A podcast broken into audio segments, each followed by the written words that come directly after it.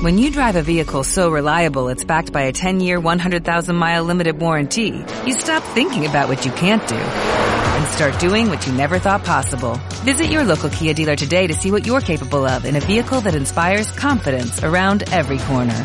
Kia, movement that inspires. Call 800-3334-KIA for details. Always drive safely. Limited inventory available. Warranties include 10-year 100,000-mile powertrain and 5-year 60,000-mile basic. Warranties are limited. See retailer for details. ¿Os parece bien lo que vuestros padres os han inculcado pensando que es lo mejor para vosotros? No dejéis que nadie os imponga su manera de pensar. Sois mayores como para pensar por vosotros mismos. Sócrates fue condenado a muerte, acusado de corromper a los jóvenes y de poner en duda la existencia de los dioses. Cuando él lo único que hacía era cuestionar las ideas que le querían inculcar. Hace más de dos mil años que el poder nos dice lo que tenemos que hacer y pensar. Nos quieren sumisos y silenciosos. Pues que se vayan a la mierda.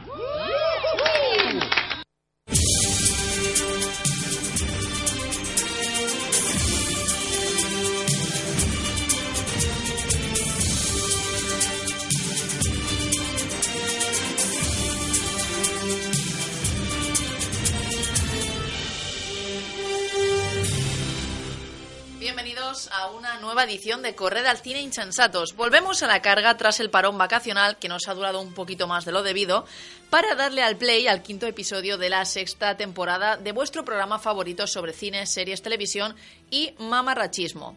Eh, ha terminado ya este oasis en el desierto que ha sido la segunda edición de Operación Triunfo tras este reseteo, el Operación Triunfo 2.0. Y lo cierto es que estamos huérfanos de polémicas y solo nos queda esperar hasta la siguiente temporada de Correr al Cine Insensatos para seguir, pues, lo típico de enfadándonos y mamarracheándonos mamarracheando con las nefastas decisiones tomadas por Tinet Rubira y su equipo, porque es verdad que con Operación Triunfo hemos tenido esta relación de amor-odio en la que les amábamos a casi todos ellos y odiábamos a la práctica totalidad de la cúpula de Operación Triunfo. Porque el odio es muy necesario. Sí, por Los- cierto. Los villanos son muy necesarios. Una edición en la que claramente las mujeres eran mejores, estaban mejor preparadas que los hombres y, oh, Oh, vaya, vaya, sorpresa, No pasó. no pasó, ha ganado Famous Operación Triunfo y enviamos a, a Israel a Miki Núñez que allá se vaya con la venda y se quede bien atadito viviendo en Tel Aviv todo el tiempo que quiera y más. Pero bueno, que nosotros aquí respetábamos a tope a la Mari y a Natalia diciendo que ellas no querían ir a Israel. Ese es nuestro único consuelo. Claro, o sea, a tope Bueno, con pero ellas. que les deseamos mucha suerte, porque aquí no somos unas No, no, enfadadas no. que odiamos a los hombres. Exacto, que Que muchas felicidades para Famous y mucha suerte para Miki. lo he dicho con cara de asco, ojalá lo hubieseis podido ver, yo sí que he tenido esa suerte. Hombre, a mí lo que no me apetece es que él tenga mejor que resultado que Amaya. Ya, pero es que Eso no me apetece. Ya, pero es que eso es muy fácil en realidad. Bueno, Quedaron muy mal Amaya y Alfred. ya, pero... La canción. jolín. Lo cierto es que la canción es mucho mejor. A ver, la canción es Infinitamente mucho mejor. A ver, a mí la canción del año pasado, a mí lo que no me, me, me parecía chula, a mí lo que no me gustó nada el año pasado fue, una- fue la escenografía, que no se la curraron nada. Eh, La escenografía era ellos poniéndose ojitos. Hmm. Cuando lo- la podían haber puesto al tocar al piano, a él haciendo un arreglo con el trombón, podían haber puesto, a- haber hecho algo mucho más chulo. Que la canción era un peñazo también se puede decir. La canción era un O sea, peñazo. ojalá haber enviado la- lo malo. Exacto, la canción era un peñazo, pero como en, en castellano solo hablamos los españoles en Ya. Europa, eh, si hubieran hecho una escenografía más chula y si le hubieran sacado más partido a ellos y no a su historia de amor de la super pop, Sí que es verdad que este año enviamos una canción compuesta por Adrián, el cantante de La Pegatina, Sí, que esto que es como muy verbeneo, da- sí. mamarracheo, y entonces pues es posible que... nos da alegría de vivir. Claro, represente mucho mejor el espíritu español en Eurovisión que a mí que ganemos o no, la verdad es que me da igual, o sea, yo lo veo esa noche bebiendo chupitos con mi bingo de Eurovisivo y ya está, Y ya o sea, está. tampoco hace falta más. Bueno, como cada semana, semana me acompaña la única superviviente hasta la fecha, Mara Landa. ¿Qué tal? Sobreviviendo, ¿no? Sí, yo hablando antes de que me presentes. Superviviendo, bueno, pero tranquila, yo hablo siempre antes de presentarme a mí misma. Yo soy Arancha Gil y al otro lado del cristal tenemos a David Cañadas, nuestro técnico de sonido. Sabéis que vosotros, los insensatens, os podéis poner en contacto con, con nosotras a través de las redes sociales. Estamos en Twitter, donde nos encontráis por arroba los insensatos, también con el mismo usuario estamos en Instagram. En Facebook estamos por www.facebook.com barra correr al cine insensatos y podéis mandarnos un correo electrónico a corredalcineinsensatos.gmail.com. Os tengo que decir que mi madre estaba muy disgustada porque no hemos tenido caja de Navidad enviada por ninguno de vosotros. Esto está muy feo. Esto está, está muy feo porque os alegramos las mañanas o las tardes. Bueno, a lo mejor nos las alegramos y solo os hacemos compañía para que estéis menos solos en ese momento en concreto. Pero una cajita hacendado, ¿no? Un mínimo de algo de Mercadona. Es que si no amenazas a la gente y les dices, o no- le teníamos que haber dicho en el especial de Navidad, o nos mandáis un regalo o os matamos a todos. O nos morimos nosotros, una de dos. Yo intento ser buena, Arancha, pero como puedes Ya, ver, la sociedad ser no te bueno deja. no te da jamones ni turrones. No te trae nada, la sociedad no te deja ser buena. Esto es así. Bueno, sí que nos han dejado comentarios en las redes sociales, al menos se han portado. PJ Cleaner nos dijo eh, del último especial que eh, menudo programa, bueno, nos deseaba feliz Navidad y lo mejor para el 2019 y nos decía, menudo programón, os habéis marcado el mejor review análisis sobre el Imperio contraataca que he escuchado ever. Y recordar ese final de Friends, buf, geniales, oh, muchas gracias. Y también Bárbara Romero nos ha dicho en Twitter, no me puede gustar más este especial de los insensatos sobre despedidas. Han hablado de todas las series y películas que me encantan, maravilla. La verdad es que fue un fanservice brutal, o sea, para vosotros y para nosotras. La, la verdad es que fue, fue hecho incluso a mala idea. Sí, o sea, Lo estábamos haciendo sabiendo que íbamos a hablar de lo que queríamos y sí, que iba a eso es gustar. como una, una peli en la que muere un perro.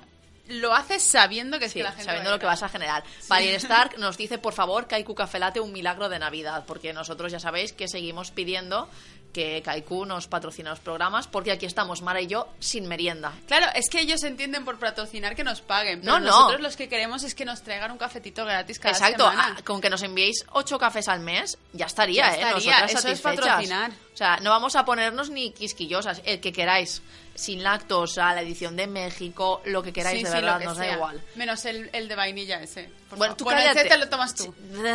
Ya veremos. Bueno, vale, pues ese no, ¿vale? Sí que nos ponemos un poquito exquisitas. Entonces, os animamos a que en las redes sociales mm, mencionéis, como ya estáis haciendo algunos de vosotros, a arroba kaikucafelate y entonces les digáis, yo que sé, que un poquito de lo que viene siendo de Sería promoción, de patrocinio. Ser- De, dos de mil- café gratis, básicamente. 2019 sería un muy buen año si eso pasara. Si eso pasa así. Porque los periodistas sabe- sabéis que vivimos del café, de nada más. De nada más, De sonrisas, de abrazos, de horas en la redacción y café. Y ya está. Ya está, nada más. Y sonrisas y abrazos, la verdad es que pocos. y de favoritos en Twitter. Y Sí, retweets. Exacto. Y, Y un poquito, un poquito de ego y un poquito de narcisismo y ya está. Exacto. Hambre, hambre de noticias. Hambre de cositas. de comida no, de noticias sí, que son gratis. Eh, vamos a Sexo, Mentiras y Hollywood porque tenemos un montón de noticias. Y oye, mm, vienen en clave interesante. A mí me está sorprendiendo el inicio de 2019.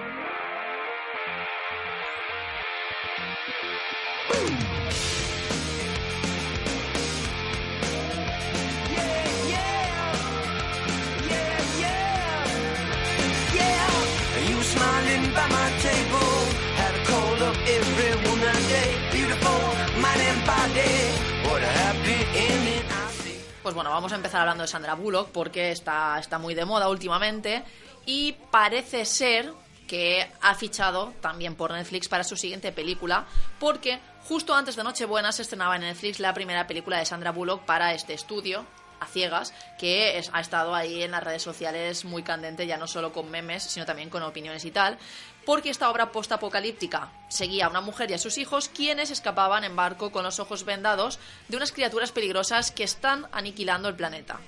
El éxito de esta historia ha sido tal que la actriz ha decidido volver a unir sus fuerzas con la plataforma, que tampoco es extraño porque todo lo que toca, o casi todo lo que toca Netflix, pues lo convierte en oro.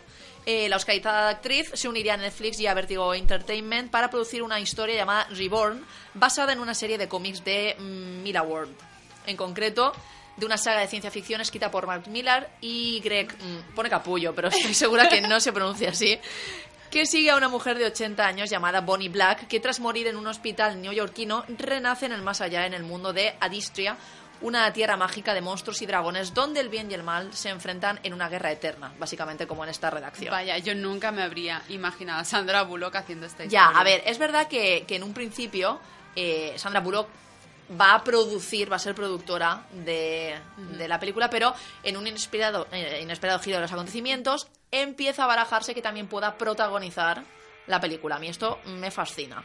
Eh, bueno, mm, todo apunta, como hemos dicho, a que la actriz no solo producirá, sino también protagonizará, aunque de momento esto no se ha confirmado. Sí se ha confirmado que Chris Mackay, el realizador de Batman la Lego película, será eh, la persona que se colocará detrás de las cámaras para llevar a la gran pantalla esta historia.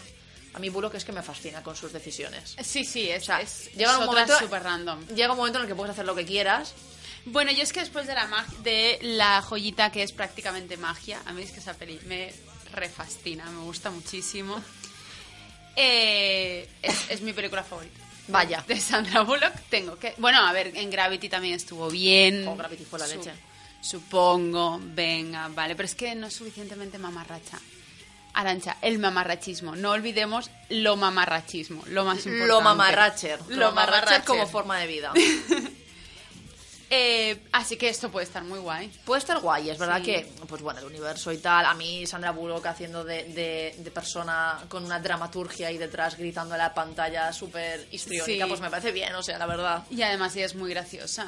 Entonces me parece bien, me parece una buena idea. Que la produzca, que la vaya a dirigir el señor de la Lego película, uno de los realizadores, pues bueno. Bueno, mm. Pues ahí ¿Te está. imaginas a Sandra Bullock en una historia de esta, no sé si será comedia, ciencia ficción? No, no, que va, que va, esto tiene pinta de ser una con drama sci-fi. monstruos hechos de Lego. Te estás pasando ya, la verdad. Eso sería muy bonito. O sea, medio acción Déjame. real. Medio acción Sí, real. medio te, acción te real. estás pasando, te estás pasando. la Déjame. verdad. Bueno, vamos a seguir adelante con un proyecto que a mí sí que me ha llamado la atención. Y yo creo que esto va a, va a suponer un Cazafantasmas 2016 2.0. Madre, O sea, yo creo que esto, esto va a ser, yo creo que aquí va a implosionar algo. vamos a empezar Porque- a ver masculinidades heridas. Sí, sí, pero es que masculinidades heridas que vienen normalmente de personas que eh, a las que les gusta mucho esta persona. Entonces van a implosionar. Sí, sí, o sea, va a es ser como un, dolor. Es como, ¿qué hago? Que el planeta se va a, a doblar sobre sí, mismo, se va a haber un, un desdoblaje del espacio-tiempo porque Vin Diesel ha fichado a dos guionistas de Marvel para un spin-off femenino de Fast and Furious. Es que a mí me encanta, Voy, o sea, de- voy dejando los espacios en silencio para que vayan respirando. para que vayan respirando. Puede que sea la primera vez que vaya a ver una película entera de la franquicia Fast and Furious. O sea, quizá la 1 y la 2 las vi en mi época joven. Quizá incluso llegué a ir a una quedada de coches Sí. así tuneados. Esto me suena muy vagamente. Pero que la vaya a ver con vocación de no voy a dormirme Sí, la primera vez. Ahora lo van a llamar Pink Fast Sí, hombre, Furious. sí, claro. Antope Furious. Sí, Antope Furious. En plan, los días de la regla. Super Fast Super regla. and Mega Furious. Eh, bueno, después de que Fast and Furious 8 recaudara más de 1.200 millones de dólares, la super exitosa, exitosa franquicia de acción de Universal Pictures continúa el 2 de agosto de este año con el estreno del spin-off Hobbs Shaw, dirigido por David Leitch, el, también el director de Deadpool 2, y protagonizado por Dwayne Johnson, Luke Hobbs eh, y Jason Statham. Más adelante llegará Fast and Furious 9 en 2020 y Fast and Furious 10 en el Real. 2021. O sea, que van a superar a En Busca del Valle Encantado. Ostras, y cuando, cuando pase este remix femenino, es- este spin-off femenino, ya la moda de los spin-offs ya habrá pasado. Hombre, ya Y a lo mejor cuando lleguemos a ese momento... el cine ya habrá vuelto al inicio. el cine ya habrá vuelto al inicio, ya la gente no se cabreará porque el tema de los spin-offs, porque el tema del género ya estará solucionado. Eh, son tres o cuatro seré- años vista, igual estás ya siendo seremos, muy positiva. Déjame, ya seremos todos feministas. Sí. Entonces, cuando Vin Diesel intente hacer esto, esto ya será machista. Ya estará de moda. Entonces, ahora serán, seremos nosotras las que critiquemos los spin-offs femeninos. ¿Te imaginas en plan, viendo. madre mía, la cuota? La cuota, exacto. Eh, No ya creo. está, de esto ya lo habíamos pasado. Me encantaría. Era necesario que hiciéramos esto. Madre mía, un hombre llamando la atención haciendo una película mm, con Exactamente, se está quedando con la narrativa. Sí. Bueno, ahora Vin Diesel ha anunciado la contratación de tres guionistas, Nicole Perlman, Jennifer Robert- Robertson y Lindsay Beard, eh, para otra cinta independiente centrada en las mujeres de A Todo Pero Gas. que te cagas, que son tres mujeres, o sea, es que estoy Sí, sí, flipando. tres guionistas. O sea, a ver si va a ser Vin Diesel de Ultimate Feminist. ¿Te imaginas? ¿Te El gran aliado. Él levantando en brazos el feminismo, en plan, yo lo hago. quitad que, Exacto, no, quitad yo que no sabéis. Sería precioso, sería muy bonito. Sería que justicia seguro- poética. Sí. El, seguro que a lo mejor él ni siquiera se sabe los nombres de estas tres chicas. Él No, dijo, posiblemente "Ya, no. Tres tías. De hecho, esto tiene truco. O sea, ahora verás quién ha tomado esta decisión, que lo sepas. Con el visto bueno y parte de la pasta de Vin Diesel. Claro. Pero ahora, sigue leyendo, sigue. Pero es que el actor lo ha anunciado a través de su Instagram, donde confirmaba a los fans que había recibido una propuesta para el spin-off protagonizada por mujeres que él mismo creó en 2017. Adjuntaba una foto con Samantha Vincent, productora Vincent, lo, lo en, catalán, perdón.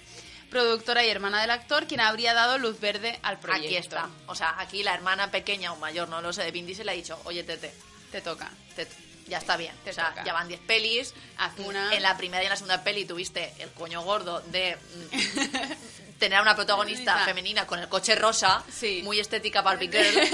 Igual si haces algo bien te lo agradecemos. Y él ha dicho, venga, va. Además, por ejemplo, teniendo a Michelle Rodríguez, que esa tía es súper Pues que es la reina, o sea, es, Es la reina, reina, que claro. podría destrozar coches con su mirada. Que además eh, aquí también estuvo Wonder Woman en la en la Fast and Furious. Gal Gadot. Gal Gadot empezó en, en Fast Por and eso que, Furious. que yo que sé, o sea, que has tenido oportunidad. ha, ha tenido ha tenido tía, bueno, el Zapataki, bueno, Bueno, tampoco... potentes, pero que ha tenido tías potentes.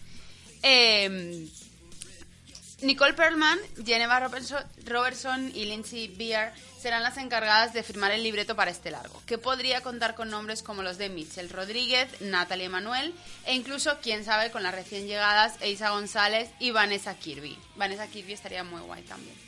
Perlman también es autora del guion de Pokémon Detective Pikachu, mientras que Robertson Pikachu trabajó en el de Tomb Raider y Lindsay Beer en el de Sierra Burgess es una perdedora. Es que todo parece bien. Es que todo es guay. Sí, Sí, bueno, o sea, lo de Pikachu como que me da un poco igual, ¿no? Pero... Estas dos últimas se han encargado, además de la historia de Silver Sa- Sable, spin-off de Sony y Marvel. Es como que está todo bien, lo está empujando Vin Diesel y me asusta. Y tengo ganas Sí. a la vez. A mí lo que me parece es que, a ver, los seguidores... a- Yo a Vin Diesel no lo conozco, no, No, lo juzgo, señor a lo, mejor es, el a gusto. lo mejor es muy buena gente y siempre saluda.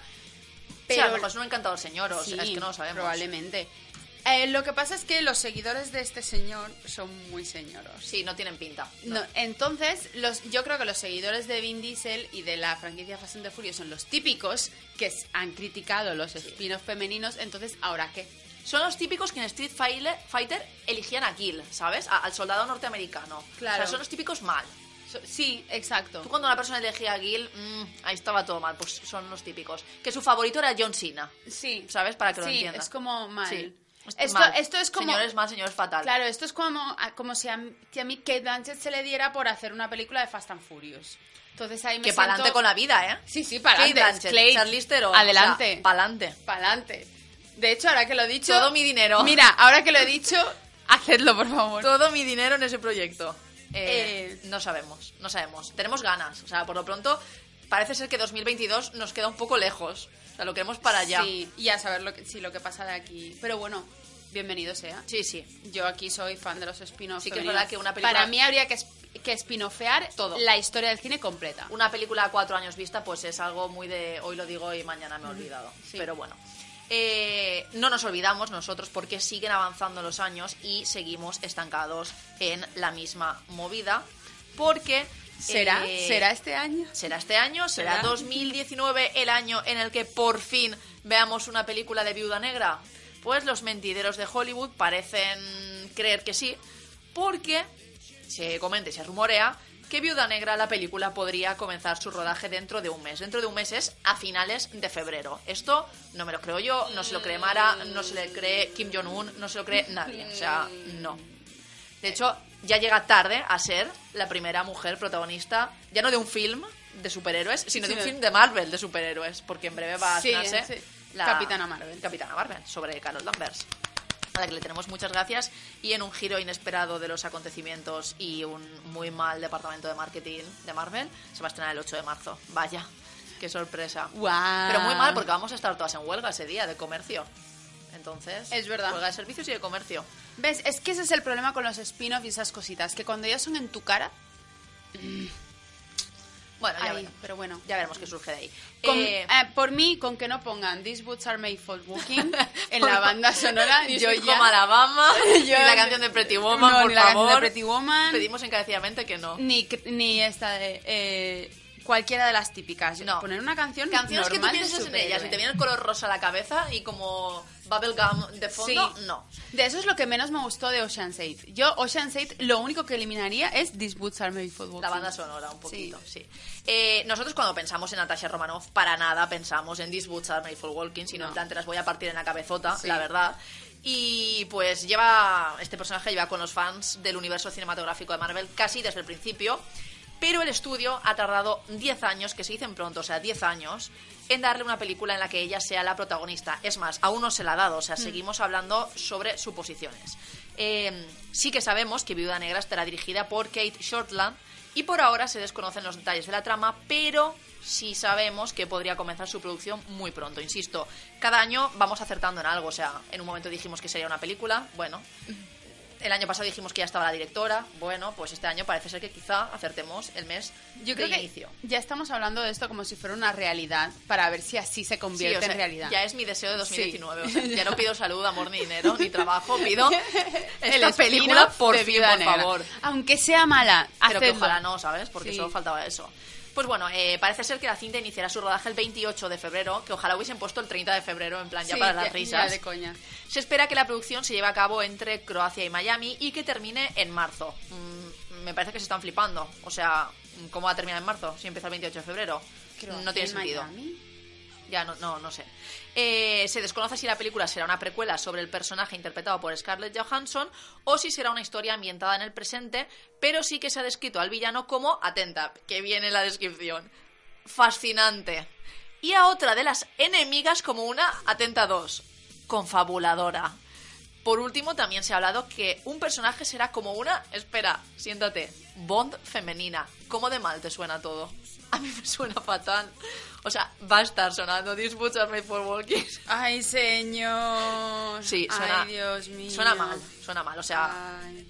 esto solo puede mejorarlo Leticia Sabater en la banda sonora, por el momento. Me gustaría que hubiese hombres en la película, también te lo digo. No me encantaría que todas ellas fuesen Claro. supervillanas. No, Claro, o sea, es que no es necesario. No, porfa, que las mujeres también pueden pegarle a los hombres en las películas. De Claro, verdad, no pasa nada. ade- Además, además, también podría ser que. Porque.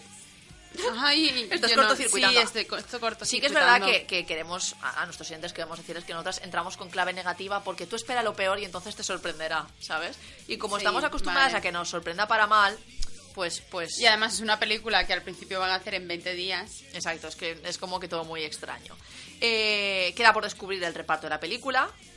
Evidentemente, aparte Pues de alguien Scarlett fascinante, Johansson. alguien confabulador y una y- voz y femenina. Bond. Y una voz femenina. Pero eh, sí que sabemos que, como hemos dicho, antes de que Viuda Negra llegue a las salas de cine y, y posiblemente se haga realidad, otra heroína sí que se convertirá en la primera mujer protagonista de una película de Marvel. Será Capitana Marvel, como ya hemos dicho, ambientada en los años 90. Y tendremos en pantalla a Brie Larson debutando como Carol Danvers. Qué guay. Tenemos Yo- muchas ganas de que esto suceda, o sea... La gente está muy cabreada con que sea Brie Larson, pero a mí me encanta. Pero es que. ¿por qué? O sea, ¿tú has visto los vídeos que está subiendo ella en Instagram siendo la puta ama del gimnasio? Claro que sí. O sea, que el otro día estaba escalando una, es pared, una pared imposible de escalar. sí, es que ya nos enfadamos por que el otro día cosa. se puso 125 kilos en la pelvis y los levantó a fuerza de pelvis. Insisto, que es que no entiendo que estaba trabajando ahí. O sea, mi mente no llega a entender que estaba trabajando.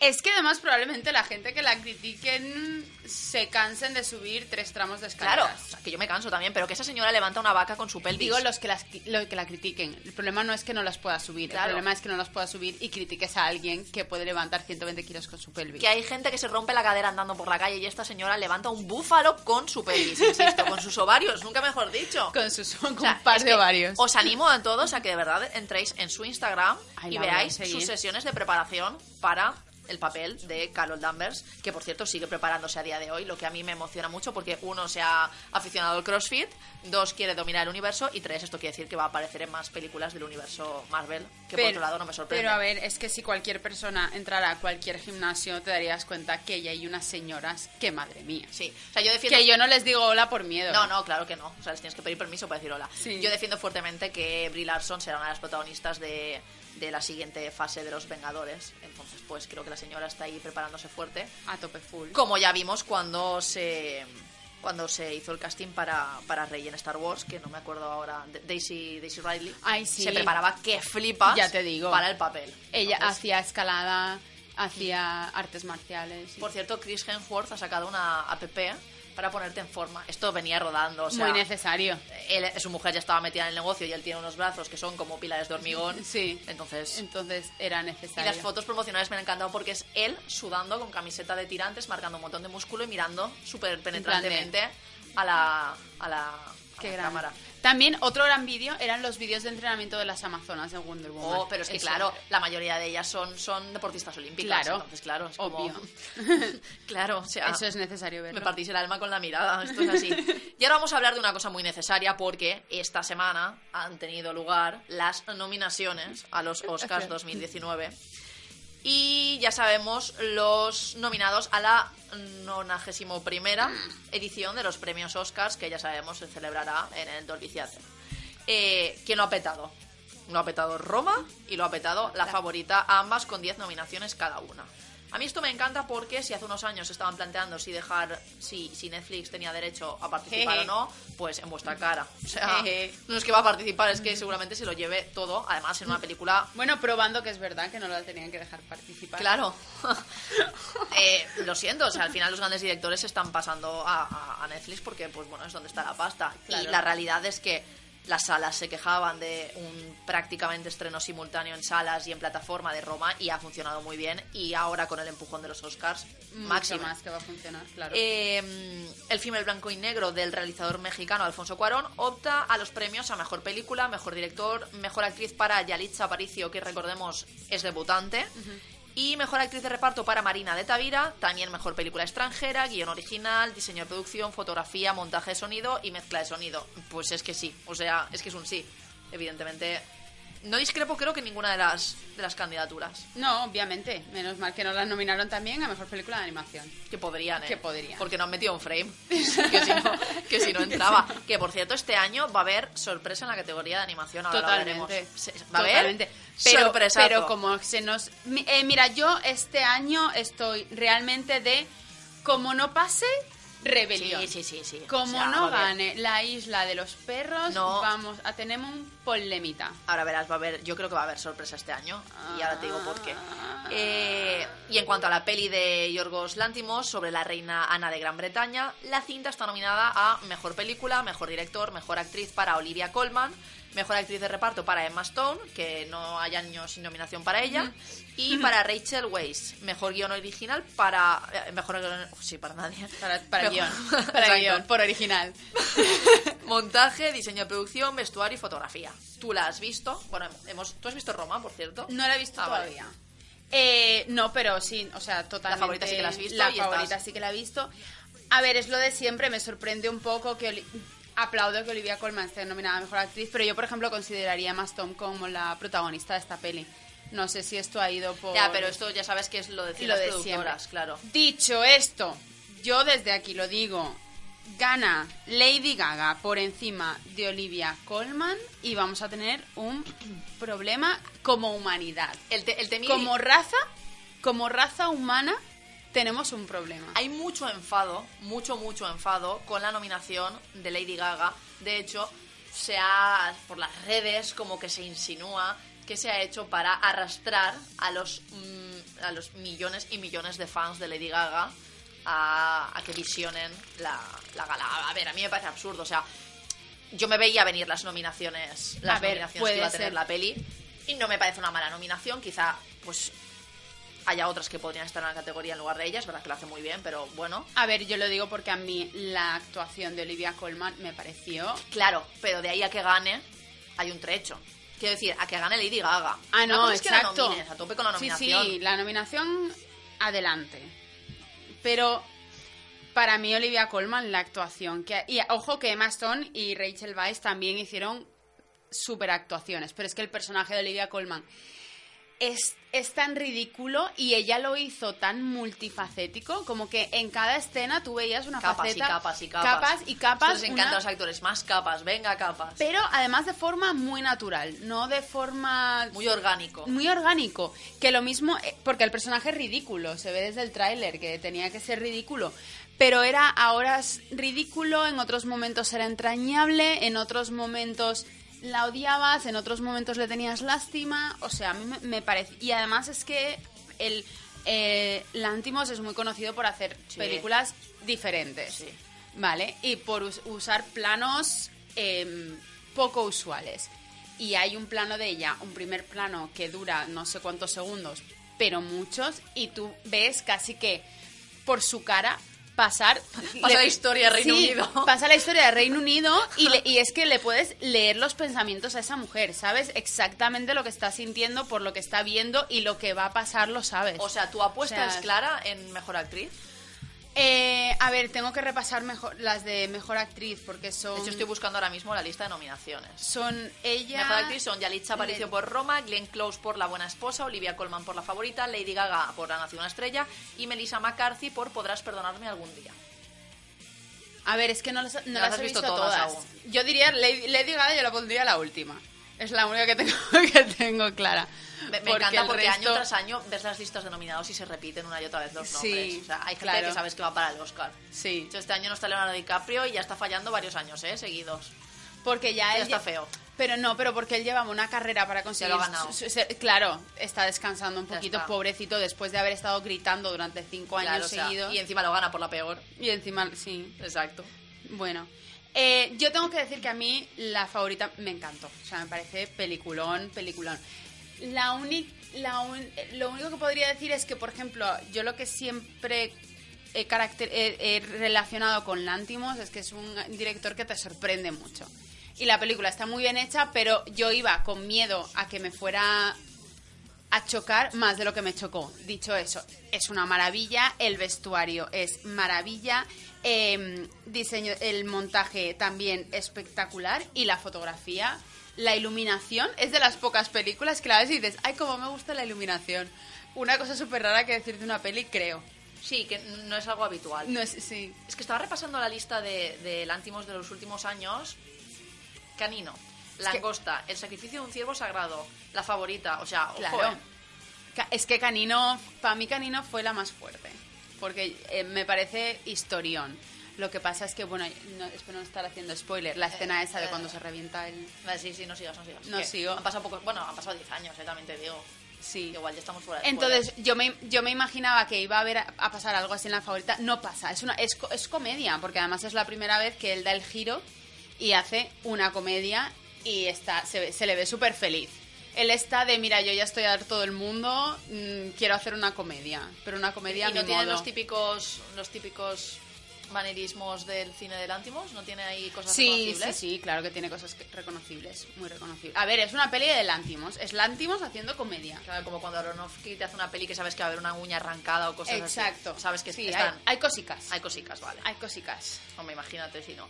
Eh, la gran sorpresa, obviamente, ha sido Black Panther, que se ha hecho con siete nominaciones, incluyendo Mejor Película.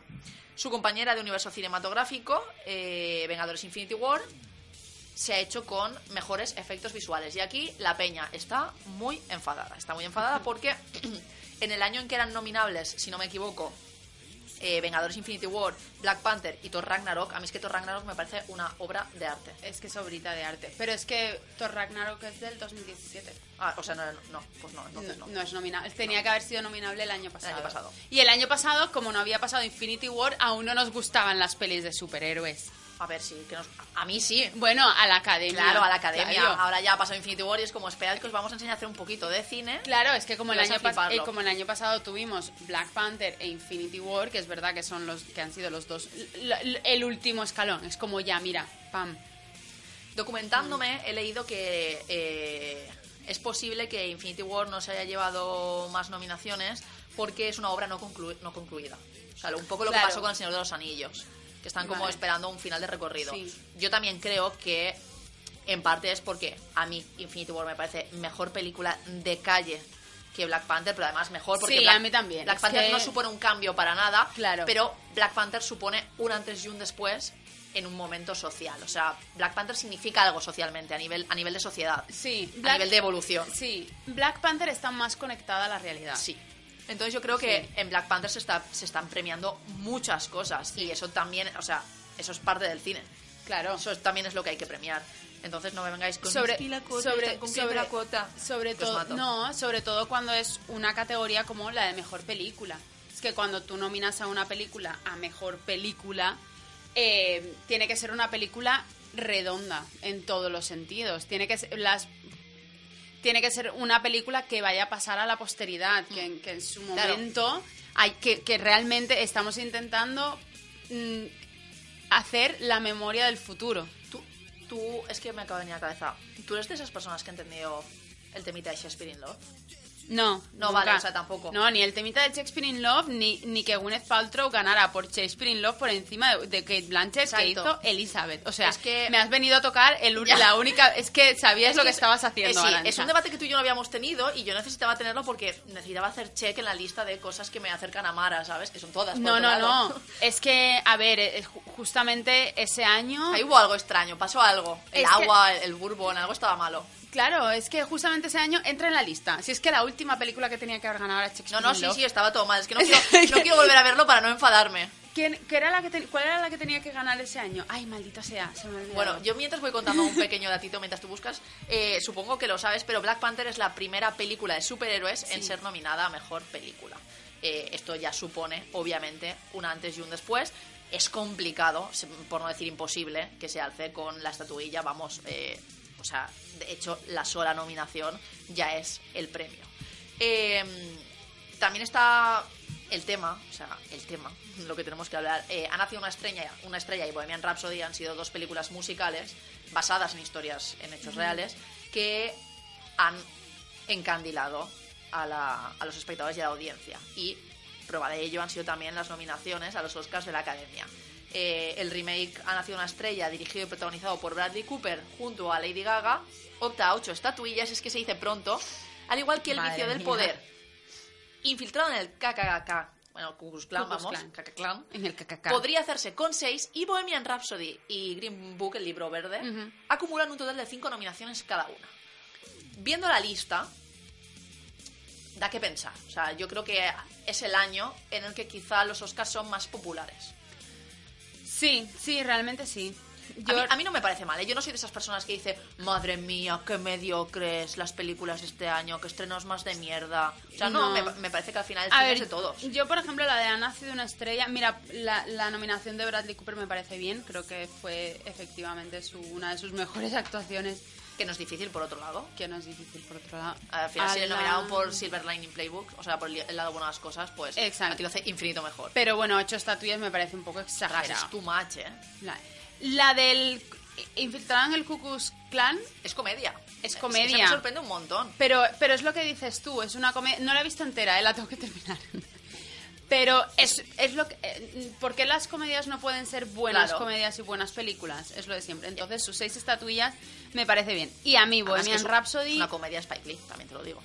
La Bohemian Rhapsody me gustó muchísimo. Entonces, A mí me gustó mucho, pero ok. sabes que a mí tengo, me parece ok. tengo mi drama con las importantes incoherencias eh, y cosas no reales que hay. sí, que hay en pero no en dejemos que la realidad nos Ya, arruine la fantasía, No dejemos que nos jodan, que nos jodan la ilusión.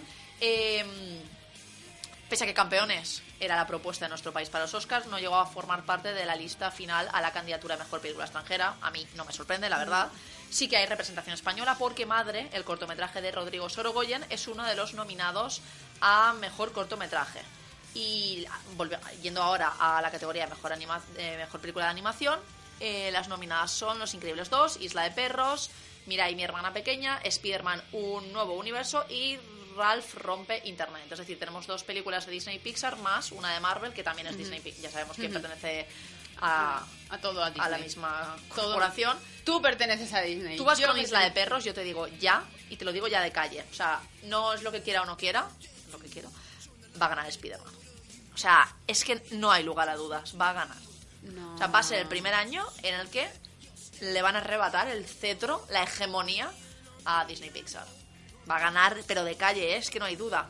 O sea, Pero, eh, pero porque no habrán visto Isla de Perros. no, no. Es la única verdad, explicación posible. De verdad, no hay dudas. Las, las capas, eh, el nivel de detalle, de, crea- de creatividad, de creación, de todo que tiene Spider-Man, es como que está por encima de todo. Es como cuando el año del viaje de Arlo y que no ganas el viaje de Arlo. No, no, o sea, no. no. No, el viaje de Arlo tenía que haber Claro, ganado. o sea, pues esto es lo mismo, es que visualmente tú la ves y dices, es que hay muchas cosas. Y como el año pasado que tenía que haber ganado Cubo, ¿no? ¿ganó Cubo o no? No ganó Cubo, ganó de hecho em, la peli Coco. Coco. Claro. No, tenía que haber ganado Tía, Cubo. Coco, a ver, Cubo mola un montón, pero es que Coco era Coco, ¿sabes? Era, era epilepsia, eran muchos colores. Y nos gustan mucho los colores. Eh, hay un montón de grandes olvidados, pero vamos a pasar de largo porque tenemos, tenemos un, un programa con el que continuar. Pequeñitas curiosidades. Eh, Sí, Nabil bueno. Lavaki es la primera mujer árabe en ser nominada por una peli en lengua extranjera y también es la vigésimo primera mujer, Arol, o sea, en el Overall. universo, Sí. en conseguirlo. En general. Eh, con Capernaum, el Líbano, se convierte en el tercer país árabe en ser multinominado en esta categoría después de eh, Palestina Y Argelia. y Argelia. Glenn Close, que tiene 71 años, es ahora la mujer viva con Sí. más derrotas, ¿no? Con no, con seis derrotas y siete nominaciones. Sí. Eh, Netflix se ha hecho con 13 nominaciones, incluyendo película, director y actriz. Y, y Amazon con 3. Es decir, esta guerra claramente la han ganado las, las plataformas. Sí. O sea, claramente no querían, Sí. pero es así. Amy Adams empata con Kate Blanchett, ¿cómo llevas esto? Con segunda Cuando gane un Oscar- cuando gane un más Oscar que me llame. nominada, ya. Cuando gane dos. Meryl Streep tiene 10, Amy Adams y Kate Blanchett empatan con 6, Judy Dench y Kate Winslet tienen 5. Con- Atenta a esto porque con me más flipa. nominaciones del siglo. Sí, claro, claro. O sea, no, eso, eso son poquitas. no de la historia. De hecho, Meryl Streep es la persona con más nominaciones y tiene 21. O sea, Eh, flipalo. En, en interpretación, ¿eh? Porque aquí hay personas... no, la persona con más premios fue Walt Disney. bueno, claro. ahora, ahora hablamos del tema. Claro. Eh, Vigo Mortensen, esto me ha hecho mucha gracia. Es la primera vez que le nominan al Oscar por una interpretación en la que no enseña el pene. O sea, a mí esto me encanta. me parece lo máximo. Y es el tercer año consecutivo en el que una película eh, centrada, protagonizada y centrada exclusivamente por una, en una mujer eh, encabeza las nominaciones a los Oscars. Fue eh, Roma y la favorita, eh, La forma del agua y La La Land. La La. O sea, de verdad, yo las 14 nominaciones de La La Land aún me caen como, como una losa de, de agua fría encima. O sea, 14 me parecen too much. 14 son... Es que Son aquí vamos por rachitas. Sí, o sea, son Es que los Oscars, si algo tienen, es que son muy de impulsos. Sí. Le- les dan impulsos. Y hay una cosa, esto no lo he hecho yo, ¿vale? O sea, esta clasificación que os voy a leer a continuación, yo la he encontrado en internet, me ha parecido lo máximo. Porque dice que, que, este, que este año la, la candidatura a mejor película como que le habla a grupos muy diferentes de gente, como que me- Claro. los tiene a todos contentos. A la gente sin gusto tienen Roma. A la gente ah, no, la gente con gusto. gusto, perdón, tienen Roma.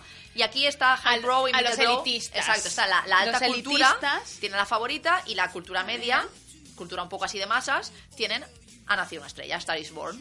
Los niños tienen Black Panther, los basics, o sea, los random, Sí. tienen el libro verde y la gente sin gusto tiene Bohemian Rhapsody. Vale, no, pero yo soy con la favorita, yo voy con la favorita, no me mires así. Y también dicen que es un año donde la, la representación LGBT tiene más personajes que no personas, no es lo mismo, en categorías. Marshall Ali en Green Book, Rachel Weisz en la favorita, Emma Stone en la favorita y Olivia Colman en la favorita. Bueno, pero es que yo sinceramente a Emma Stone no la contaría. claro.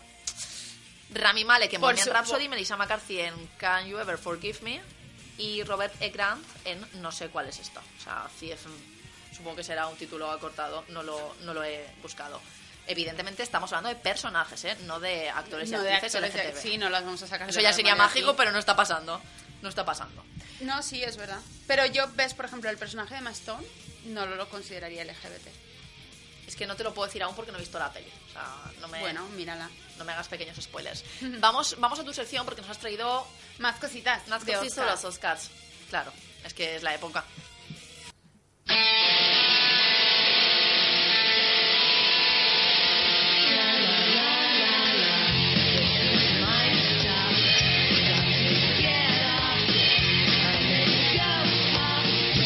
Excuse me.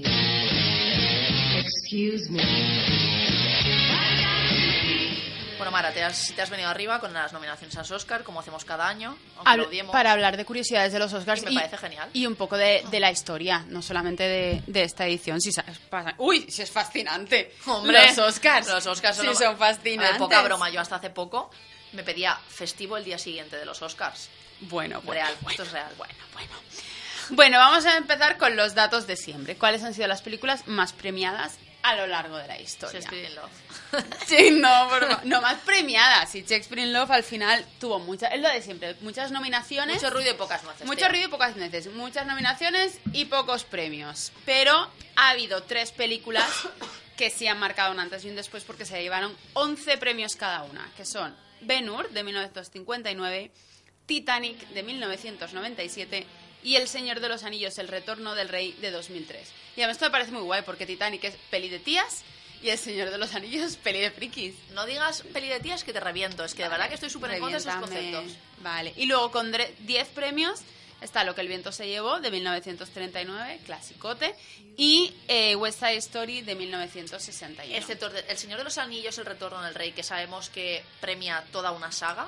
El resto son pelis de cine más tirando a clásico, ¿eh? O sea, Claro. hace tiempo que no se repite. O sea, sí que se repite. Tantas nominaciones, tantos se repiten las nominaciones, pero no los premios. Sí, Que exacto. el año pasado pensaban que La La Land iba a dar la campanada y se comió una mierda. la Pero verdad. es que la, la La Land se comió seis mierdas de 14. Es que es eso, o sea, es que al final que te nominen a 14 cosas y solo te lleves 6 es como mal. Es el balance es mal. malo. Eh, por ejemplo, las películas con más candidaturas fueron eh, La verdad sobre Eva, Eva el desnudo. Sí. En español es Eva el desnudo, que de 14 se llevó 6. Pero sí es verdad que a mí, por ejemplo, Eva el desnudo me encanta, pero lo más importante de Eva el desnudo es Bette Davis. Y no se la llevó. También te digo que va al desnudo, la ves hoy en día y lo sigues flipando y posiblemente yo dentro de 30 años veré La La Land y diré, pues ok. Es que La La Land, a mí- La La Land solamente obtuvo 6 de las 14 nominaciones. A mí La La Land me gustó mucho. Y no me encantó. Pero La La Land, a mí lo que me gustó fue el final, porque el, el resto es... El final anticlimático te gustó por sí, eso. me gustó el, fi- Porque el rompe final. con lo tradicional. Sí, rompe con, con lo tradicional.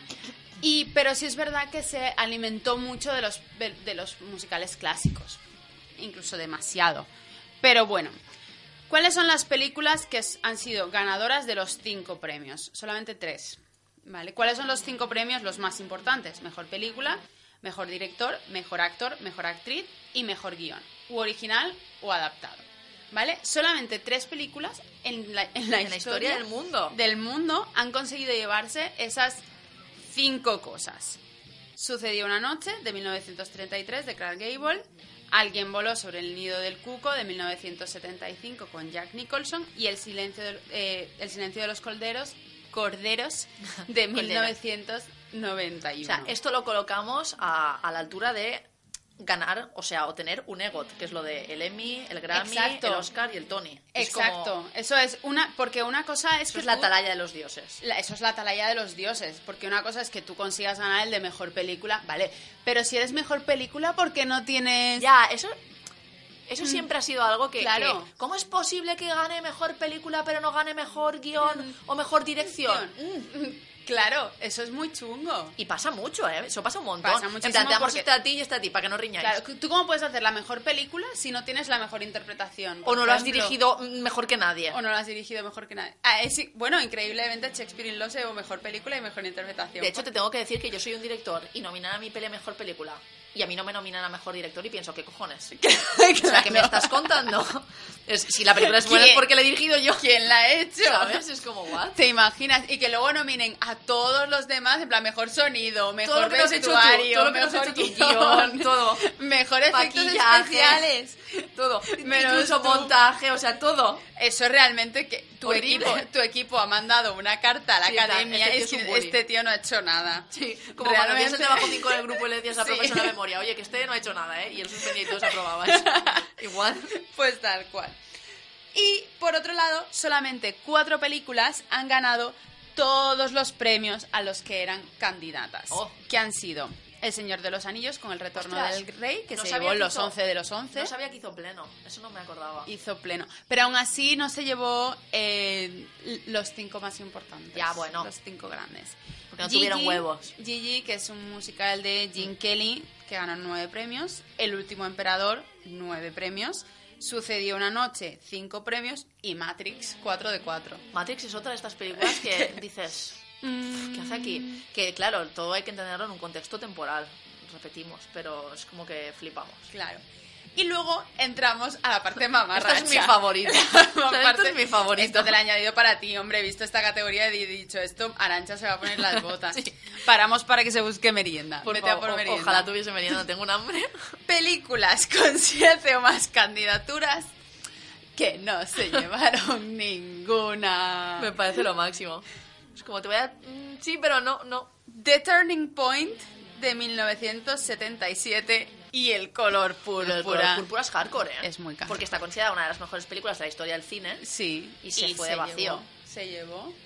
O sea que tú, cua- cuando te sientas mal, Piensa en ello. Piensa en El color púrpura de 1985. Y luego hay dos en Y 10 luego- candidaturas que me parecen lo máximo. O sea, yo las veo y digo, me alegro de que nos lo llevaseis.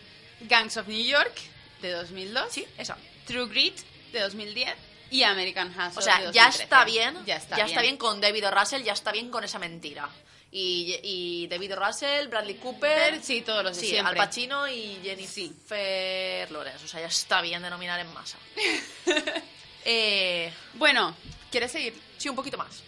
Mayor número de premios ganados por una persona. Walt Disney, que recibió 22 premios Oscars. Claro, Eh, pero es que hace trampa. Tenía ahí a un pseudo de un palumpas trabajando para él. Claro, también es la persona que más premios ha recibido en un único año, que se llevó cuatro estatuillas. Pero claro, porque él hacía muchas, muchas cosas. Pero esto es muy guay. Mayor. Ah, no, es normal. Mayor número de premios ganados por una mujer. Esto es normal. Edith- sí, porque digo, si fue-. Edith Head, que es eh, diseñadora de vestuario y se ha llevado ocho premios. Premios logrados por una persona todavía viva, porque Walt Disney pues ya está muerto. Sí, está Es el señor Dennis Murer, que es supervisor de efectos visuales. Y ha ganado nueve premios, seis de los cuales fueron en competición. Los otros tres han sido por especiales, Ah, a la vale. carrera, no sé cuánto. Y te dejo una más y pasamos. Vale. Lo dejamos para la próxima semana. Ah, vale. ¿No? Pues escojo, escojo, escojo. Más premios ganados por un país en la categoría de mejor película de habla no Sabía que ibas inglesa. a elegir esa. Italia. ¿Italia? Sí, ha ganado 14 premios en esta categoría con un total de 32 nominaciones. Pero el país más nominado es Francia. Pero que Sí. solo ha ganado en 12 ocasiones. Claro, de 40. Por eso de que se supone que el cine francés es mejor que el italiano, me había fascinado que ganase más Italia. Pues sí, pues ahí lo tienes. Quizá también hay más italianos votantes en los Oscar. Esto no lo sabemos. Puede ser. Puede Pero ser. bueno, te voy a dar un último, un Claro. último. Primera mujer en ganar el premio a mejor película fue una productora, la productora Sí. de El Golpe de 1973, Julia Phillips. Y hoy estudia y vas a brillar porque te toca película. Has traído, Ah, y he traído un clasicote. has traído una peli muy de Oscar, la verdad. He Es traído un que- clasicote. que no hemos querido, pero nos ha salido un programa muy de Oscars. Otro, otro de lo- otra de las grandes inju- injusticias de, de los Oscars. Y aquí Sí, estoy de acuerdo, fíjate, por una vez. Lo vamos a ¿Sabes qué hablar. pienso? Que eres la chica más guapa que he conocido. ¿En serio? Desde la primera vez que te vi. Qué bonito, Harry. Eso me hace sentir bien. Porque eso ya me lo habían dicho antes. Pero no sentí nada. ¿Por qué creías que te tomaban el pelo? No, no, no es eso, no. No sé, no sé si me tomaban el pelo y no me importa. Pero para mí no. no significaba nada. Cuando tú lo dices, tiene sentido. Lo tiene de verdad.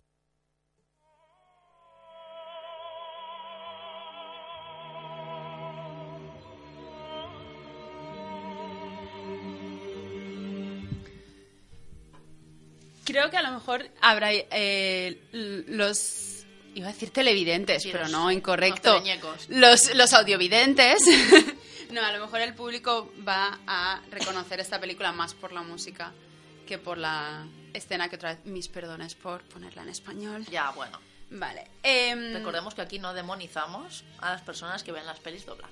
Aquí Arancha, sí. aquí Arancha no demoniza a las personas que No, es ven que las pelis Mara aquí dobladas. llega con sus 80 idiomas y claro, yo puedo ver el cine en versión original cuando quiera. Quiera, cuando Voy a quiera. poner una peli en ruso, a ver cómo, cómo lo haces. Pues mis padres hablan ruso, me podrían enseñar. ¿Eso va en serio? Mis padres hablan ruso. ¿Hay algún idioma que no dominéis en lo que viene siendo la familia? familia, el chino y el japonés. Solo, ya está. El árabe también. ¿Hay alguien que hable árabe? No, pero mis padres estudiaron en Moscú. ¿En serio? Todo eso no lo sabía. En la Unión Soviética. Esto no me lo habías dicho. Es que cada vez hay más cosas que me acercan a ti, Mara. Más que me alejan, porque Mis esto no lo sabía. De hecho, probablemente una, una peli que pueda traer pronto es una peli que me hizo ver mi madre hace un tiempo, una peli rusa que fue nominada a los soviética, que fue nominada a los Oscar que se llama Moscú no cree en lágrimas, que es muy chula, así que la traeré. ¿Y por qué tú no hablas ruso? ¿Porque no te lo enseñaron? Me- mi madre me empezó a enseñar cuando era adolescente, pero es muy difícil. Sé decir imagino. un par de cosas. Se supone que quien domina ruso domina muchas lenguas cercanas porque comparte Claro. matriz. Claro. Jo, pues mira, qué pérdida, Mara. Qué Pues, pérdida. Vale, voy a decir que me enseñe. Sí, venga, llegas un poco tarde para aprender un idioma. Bueno, nunca ¿Qué es tarde. dices? Además, tú tienes facilidad, tienes toda la cara de tener facilidad. ¿Qué dices? Qué asco das. Bueno. Bueno, seguimos hacia adelante. Seguimos hacia adelante de odiar a Mara. y hablando, vamos, vamos a ponernos vamos a ponernos hacia adentro un poquito, Arancha, porque vamos a hablar de Requiem por un sueño. Esta yo la denomino la mejor película que, no querrás volver a ver en tu vida. Porque es... ¿Tú la has visto más de una vez? No. Y de hecho la vi hace muchos años. David dice que sí, que él sí.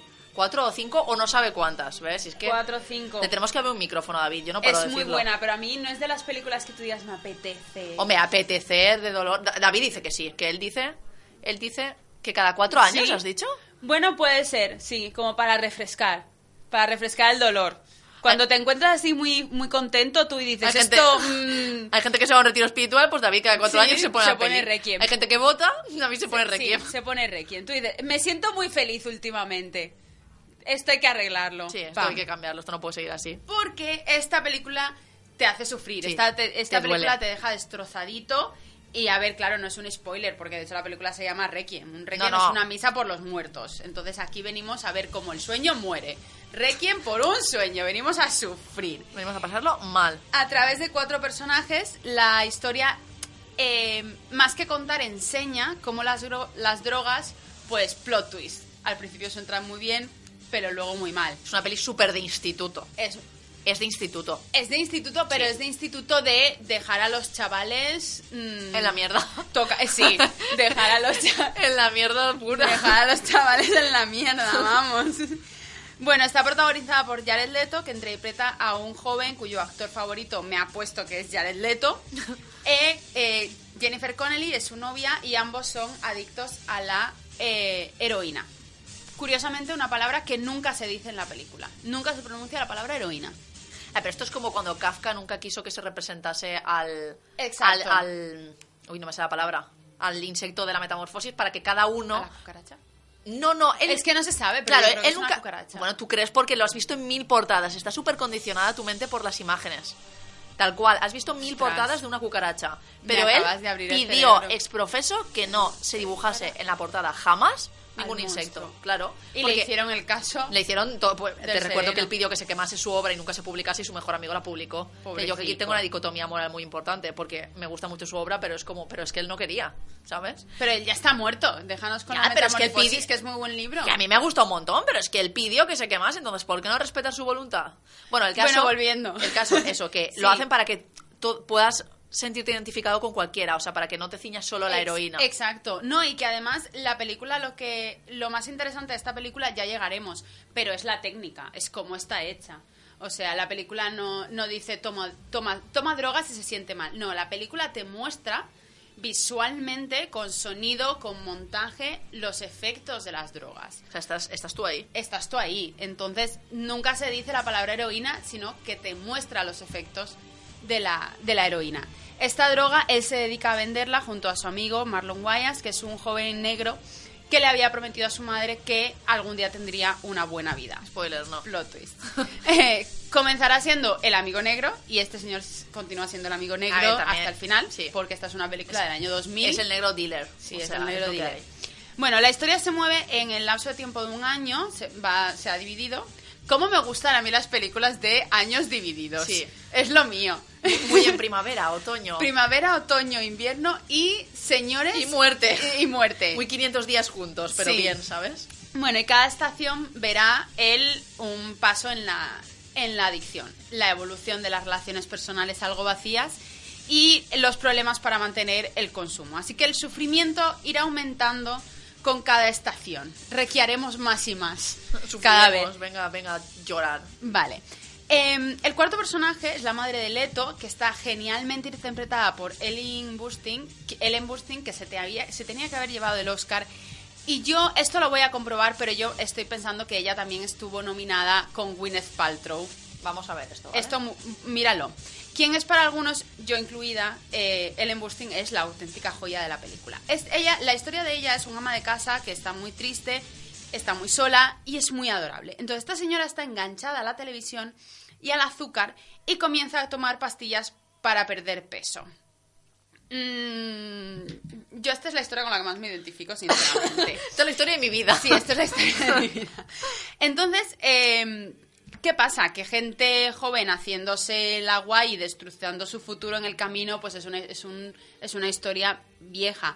Pero este sufrimiento autoengañoso de la madre que trata eh, para tratar de revivir su juventud o sus años de, de gloria es la pieza que realmente te parte un poco el alma. Eh, este fue precisamente el punto innovador de la película, mostrarte cómo distintos tipos de drogas traen consigo una caída familiar. Voy a hacer un, un pequeño inciso, Inciso. para decirte que el año que Shakespeare in Love ganó el Oscar estaban nominadas a Mejor Película Elizabeth, La delgada línea roja, La vida es bella y Salvad al soldado Ryan. ¿Ves? Y Perdón. en Mejor Actriz de Reparto, no. Mejor Mejor, actriz. actriz. estaban Gwyneth Paltrow, Kate Blanchett, Fernanda Montenegro, Meryl Streep y Emily Watson, o sea que no. Pero Fernanda Montenegro por Brasil Estación Central se la tenía que haber llevado. Sí, o Sí, sí. sí, tal cual. Que creo que es la primera vez que... Primera nominación de una latinoamericana. Eso estaba viendo, justo eso estaba viendo porque la película era brasileña. O sea que sí, muy bien. ¡Qué memoria! Y es que tengo una memoria de mierda, me estás fascinando. Es que yo, yo estuve muy traumatizada por esa gala de los Oscars, que además creo que es la única que he visto en directo.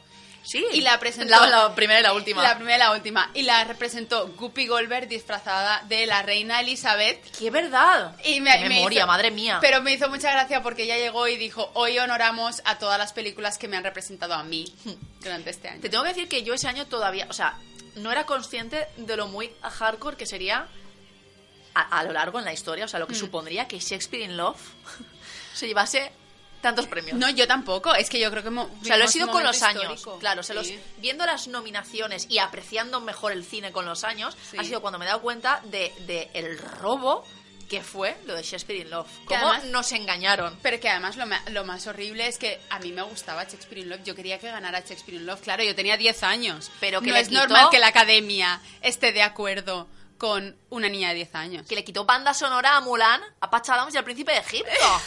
O sea, ¿qué me estás contando? Pero ¿sabes por qué fue todo esto, Arancha? Y ahora vamos a entrar. Le quitó... Por Weinstein. Todo Sí. esto fue por Weinstein. Sí, tal cual. Ah, todo esto fue por ahí Weinstein. acosando a las pocas mujeres que en esos momentos votaban y a los hombres ya los tenía más que sobornados con el silencio. Bueno, entonces mía. puede ser que la señora que le quitara el, el Oscar a Ellen Busting fuera Halle Berry. ¿Puede ser? Ahora- ahora- por Monster? Bueno, Sí, yo voy a... flipo.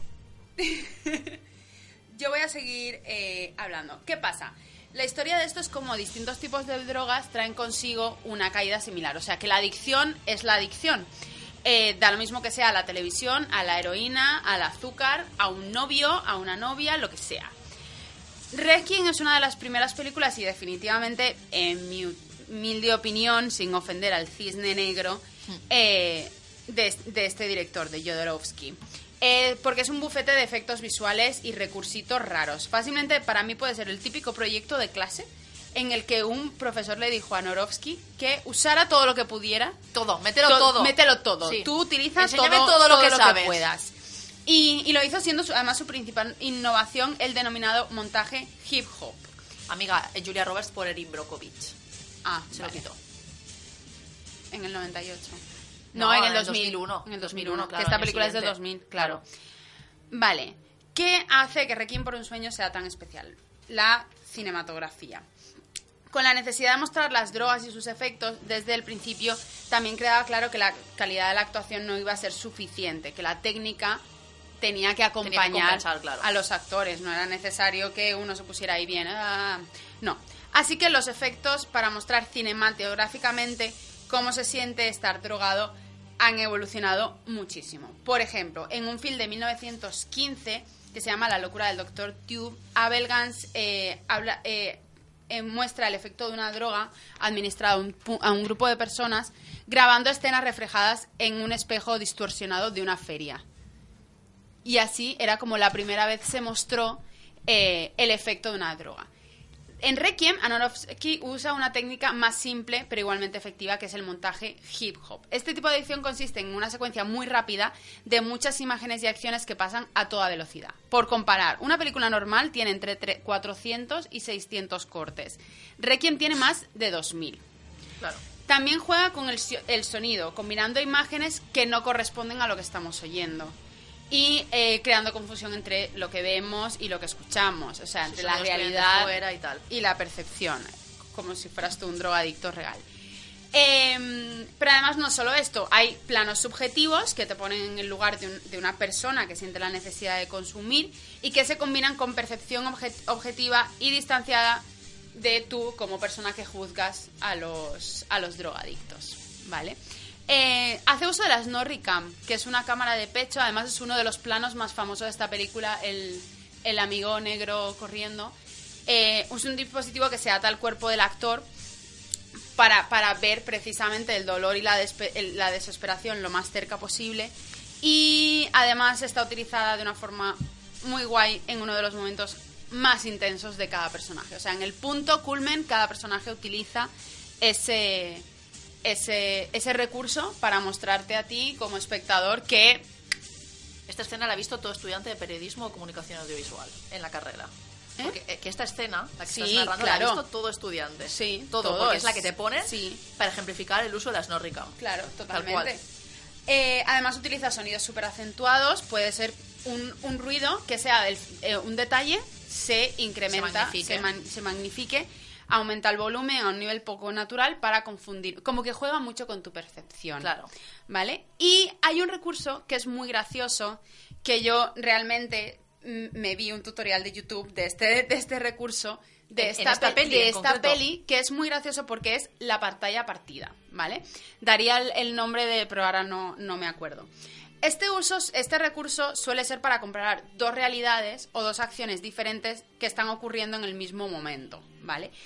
Aquí se, se usará, se usará, por ejemplo, hay un, es el mismo recurso que se usa en eh, 500 días juntos, Sí, que en ese caso se utiliza para el antes y mostrar el después. no, la realidad y lo que él hubiera querido que pasara. Ah, es verdad, es verdad, es Cuando verdad. llega a la fiesta. Sí, sí, está- sí. Lo que él hubiera querido y lo que está pasando. Pero aún así es un recurso que marca distancia. O sea, tú te distancias. Eh, Anorovsky, en este caso, lo utiliza en una misma escena con dos personajes que están uno al lado del otro. Es decir, él utiliza un recurso de distancia para en una escena que debería ser de intimidad claro. para, montra- para mostrar una desconexión, que aunque ellos quieran estar juntos, además creo que es el- la escena que puse en la, en la escena de intro, ellos se quieren y todo eso, pero hay algo que los separa. Claro, ven el mundo de dos formas muy Sí, diferentes. Hay algo cual. que los separa. Eh, vale, ¿qué más? Hay efectos especiales como muebles que se mueren, mueven una... que se mueren. ¿Te ay, imaginas? pobrecitos. La señora Pont. No, una nevera que habla para mostrar estos juegos mentales y las fantasías, especialmente en la historia de, de la madre. Y, e incluso algunos de estos efectos se podrían incluso, in- mm, considerar como de comedia, si la, si la historia de, de Sara, de la madre, no fuera tan angustiosa. Em, y una última, peli, una última razón para ver esta peli, pues la música, que es un Que es una de las razones más importantes también, por otro lado. o sea, te mete... te- te- te- es, co- es como si te... A, a mí este, esta, esta pieza lo que me hace sentir es que como si te estás cayendo Te- infinitamente. te deja caer, exacto. Sí, es como O sea- si te tiraras de un, de un edificio, pero nunca llegaras al ¿Sabes suelo. mi mente con qué la relacionaba mucho? O sea, a veces sabes que la mente de las personas hacen conexiones de dos cosas que no han sucedido a la vez. Eh, Por ejemplo, en mi caso, yo se ve que cuando. Esto creo que ya lo he contado aquí. Yo estaba leyendo El prisionero de Azkaban y una de las veces estaba escuchando Stand-By de extremo duro. Qué grande. En bucle, se ve. Sí. Y mi cabeza siempre relaciona, Relaciona. esa canción con ese libro. Bueno, pues esto lo relaciono, por lo que tú has dicho, con la caída en la película de Alicia en el País de las Maravillas por el agujero. En mi mente, Sí. no sé por qué están conectados. Puede ser. Si escucho la canción, pienso en esa escena. Cero sentido. Pero así somos Bueno. las personas. Ahí estamos. Bueno, si, sea- si no la habéis visto, cosa que dudamos, pero que puede pasar que no la hayáis visto, es un sí. Sea, es, pero Es un must. Es un sí, vais a pasarlo mal, vais Además, a sufrir, pero es un sí. veis esta peli y te puedes hacer los intensitos. Claro, esta peli- intelectual. Esta peli te queda muy bien en una verbena, te queda muy bien en una Sí, fiesta de sí, casa de sí, unos amigos Claro. y en una cita Tinder, o sea, es que te Y sobre muy bien. todo cuando la gente dice no la has visto y tú tienes que decir pues la tienes que ver. Claro. Porque vamos, el uso de la pantalla partida Sí. que hace El es, sonido diegético y extradiegético, o sea, es que te queda muy es bien, de innovador. O sea, Puedes poner en, en la bio, yo entendí Requiem for a Dream y, y lo petas. exacto, lo petas. Eh, vamos a hablar ahora de series porque han pasado cosas, cosas buenas, la verdad, y encima se ha estrenado una serie en Netflix que, sorpresas cero, lo ha petado y nos ha encantado.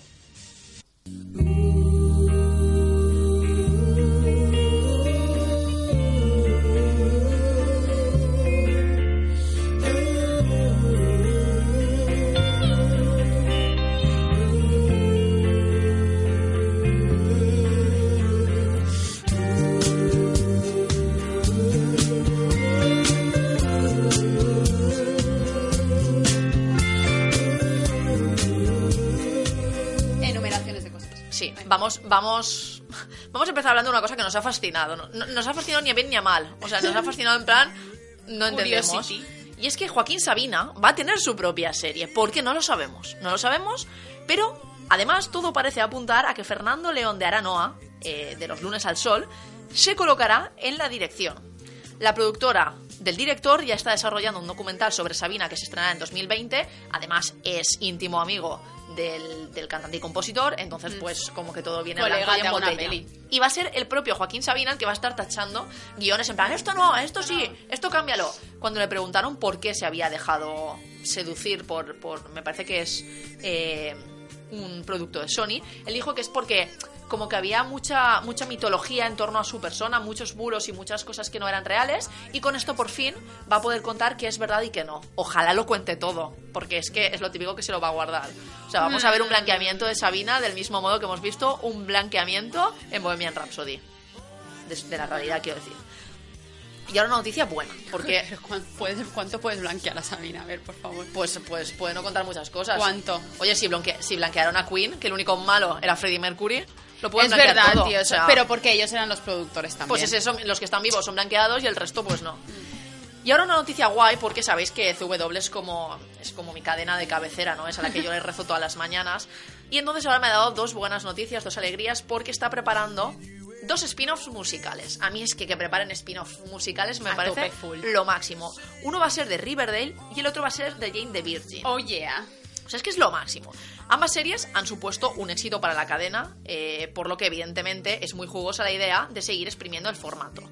El piloto del spin-off de Riverdale va a llevar el nombre de Katie Ken y se centrará en el personaje icónico de Moda King cuando tiene 20 años y vive en Nueva York. Contará con cuatro personajes principales intentando abrirse un camino a Broadway. Eh, y también llega ya al final de Jane the Virgin y entonces, más que nunca, se hace necesario un spin-off porque la serie ha funcionado muy bien, pese a que la premisa era nefasta.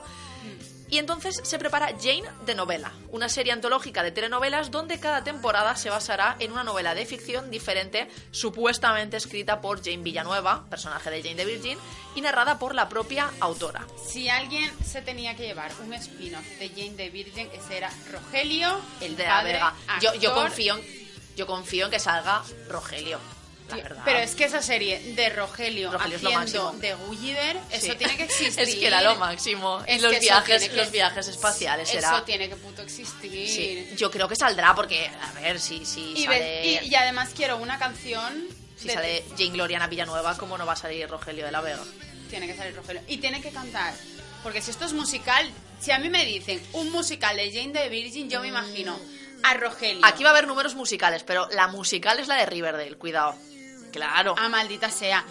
No me saques de la fantasía.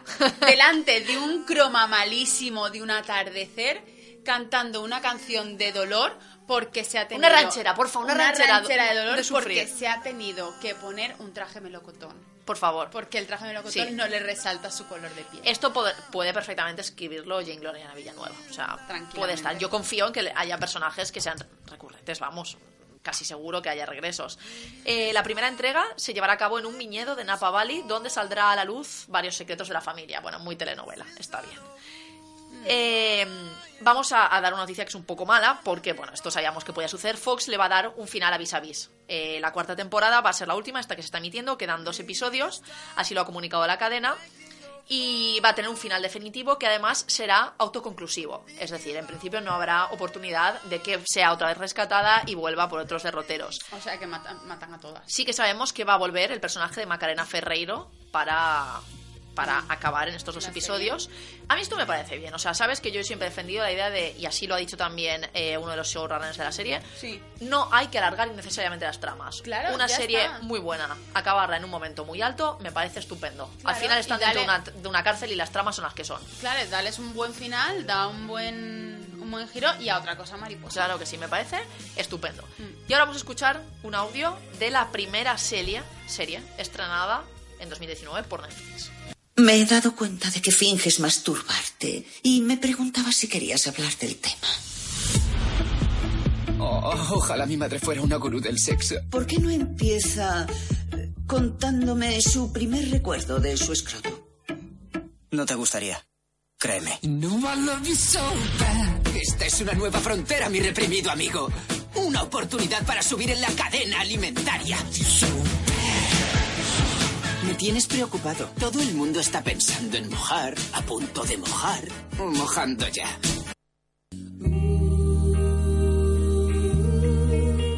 A ver, estamos muy acostumbrados a que Netflix convierta en oro todo lo que toca, que ya es verdad que prácticamente ni nos sorprenden sus éxitos. Yo ya es verdad que cuando estrena una nueva serie, sobre todo si es de adolescentes, yo voy a verla sabiendo que ya sí. O sea, Sí. es un sí. Va a pasar. Eh, lo hemos visto en series como Stranger Things, Narcos o Elite, que se han convertido en éxitos inmediatos, además mundiales. Pero es verdad que donde mejor lo está haciendo la plataforma es en aquellas que van dirigidas especialmente a los jóvenes. 13 Reasons o 13 Razones por, creo que se tradujo en España. Mm, bueno, eh, ha sido un éxito, pese a que mm, ha tenido un tratamiento negativo de determinados temas muy relevantes. Everything Sucks, todo es una mierda, lo petó, aunque fue Y- cancelada mm, abruptamente mm, y muy dolorosamente. Sin razón. The End of the Fucking World se ha convertido en un referente para adolescentes porque ha sido algo diferente y por primera vez no les estaba hablando como si fuesen niños. Sí. Y entonces, en este contexto, se enmarca Sex Education, una serie protagonizada por Asha Butterfield, a quien recordaréis por ser el niño del pijama de rayas o el niño de Hugo. Emma Mackey, mm, Que es idéntica a Margot Robbie. sí, que está súper enfadada con esto. ¿Por qué? Porque no quiere que se lo digan. No quiere, no quiere que se lo digan No, más. tío, pero yo de hecho, cuando abrí Netflix y vi en la portada Sex Education, digo, ¿esa es Margot Robbie? Y también se parece a la actriz de Community que se me ha... a- Ah, sí, a... a Brita, ¿era? Mm, Eh, Gillian... Ay, la de Love. Gillian Jacobs. Gillian Jacobs. ¿Sí? Mm. ¿Era así? Espera, No. estoy, estoy buscándolo. Gillian Jacobs, sí. Sí. Pues es una mezcla de las dos. Yo todo el rato la estaba viendo como la chica mezcla Sí. de ellas dos. Bueno, pues ella está un poco ser. hasta el toto de que se lo digan, la verdad. Mm. Dice, oye, mira, ya estará bien. O sea, bueno. Bueno, y por una diva, diosa, recién bajada del cielo, Gillian Anderson, con el pelo súper oxigenado, así... A tope. Plata, genial, súper dueña de sí misma.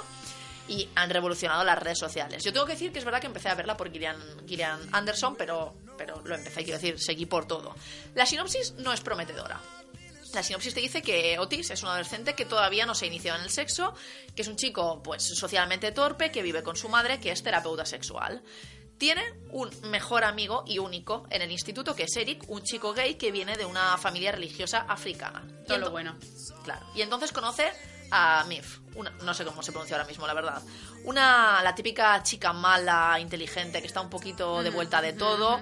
Y entonces, rebelde. ellos juntos van a tener la genial idea de crear un consultorio sexual, evidentemente con ánimo de lucro, mm, pues para ayudar a sus compañeros de instituto y sacarse una pasta. La premisa aquí es que un chico sin experiencia sexual se convierte en terapeuta sexual de sus compañeros de instituto Mortal. que van mucho más avanzados. Mm. Y la serie es genial porque explora la sexualidad adolescente de una forma muy diferente a la que estamos acostumbrados, que por otro lado es cero. O sea, estamos acostumbrados Sí, a a que no la exploren. Exacto, al cero. Exacto. Eh, cada episodio se centra, digamos, en un caso diferente con una solución.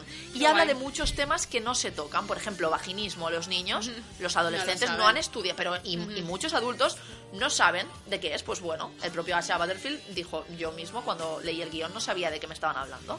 Eh, es guay porque el sexo se muestra con un tono ácido en la serie, muy de humor británico, porque la serie es británica y esto se nota, y lo utilizan de forma más inteligente que obscena, que esto también es un logro para la serie. Aún así, sí que os digo que no tendría el ok de la Asociación de Padres Cansinos de América. O sea, ellos van a querer... Pero porque ellos quieren. ellos quieren cancelarlo todo. O sea, si hay sexo... Abstinencia. Claro, si hay sexo, claramente quieren cancelarlo. Los alumnos del Insti te necesitan y nosotros su dinero. Yo me encargaré del negocio y tú de la terapia. ¿La terapia? La terapia sexual, como tu madre. ¿Terapeuta sexual? Piénsalo, sería alucinante. Podría ser popular. Puede que esté ligeramente pillado de Mayfield. Soy adicto a las pajas. Mi bello público está descontrolado. Ojalá pudiera ser un chico normal con un padre normal. Con una polla normal. Serán los dos mejores años de nuestra vida. Bueno, para empezar es una serie que rompe con los estereotipos desde el minuto uno porque la primera escena es un adolescente, hombre, fingiendo un orgasmo. Qué guay. Que es como cuando en... en mm, Ay, sí. Everything Sucks Sí. vimos la escena de el chico escuchando canciones románticas Sí. preparando la cita y, Y la, chica, chica masturbándose con masturbándose. una, con una revista porno. Mm. Pues esto Netflix lo hace muy bien. ¿Por qué es tan importante esta serie? Porque según los estudios, la principal... Ay, lo he dicho con el tonito y todos los Ah, expertos, sí. ¿eh? La principal fuente de información sobre el sexo para los jóvenes es Internet. Y estamos acostumbrados a que la información no exista y si existe, sea errónea. Entonces... Y que además no es eh, individual. No, no, O sea, claro. Tú entras en internet y sí, te habla de. No, la, informa- de no la sé información educa eh, o sea, sexual de internet es porno. Sí. O sea, ya está. Entonces, eh, Sex Education rompe con esto y además de ser una serie entretenida, porque es una comedia, es divertida, es tierna y es emocionante y también es muy necesaria. Como era de esperar, la emoción nace de este conocimiento progresivo de esos personajes y de sus vidas porque no se queda en las, en las capas superiores.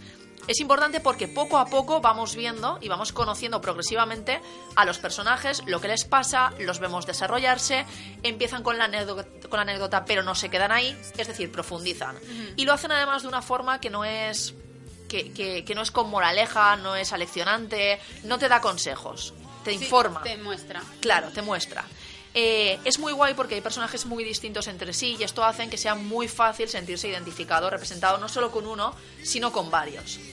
Y la evolución de los personajes es una maravilla porque, por ejemplo, hay uno de los personajes femeninos que al principio eh, la vemos intentando encajar en el grupo de los populares, es la que siempre pone la casa, es la que acepta todas las críticas, es la que está un poco ahí aguantándolo todo para querer en- encajar y la acabamos viendo súper empoderada, mm, adueñándose de sí misma, en una escena de sexo diciéndole al chico, mira, yo ahora ya no soy la sumisa, ahora quiero que hagas esto aquí y que lo hagas así.